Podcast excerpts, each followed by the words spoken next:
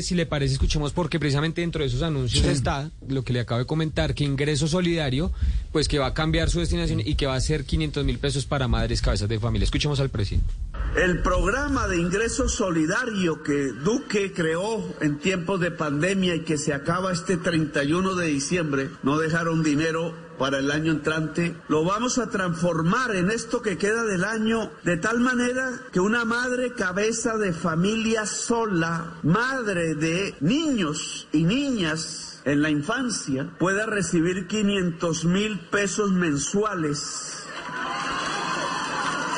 Que creo Puedo equivocarme, ya la prensa hará las evaluaciones cuando esto pase, genere la opción de que esa madre no solo salga de la línea de pobreza que dicen Mire lo que me responden precisamente desde la Dirección Jurídica de Presidencia, Jorge Alfredo, sobre lo que usted pregunta.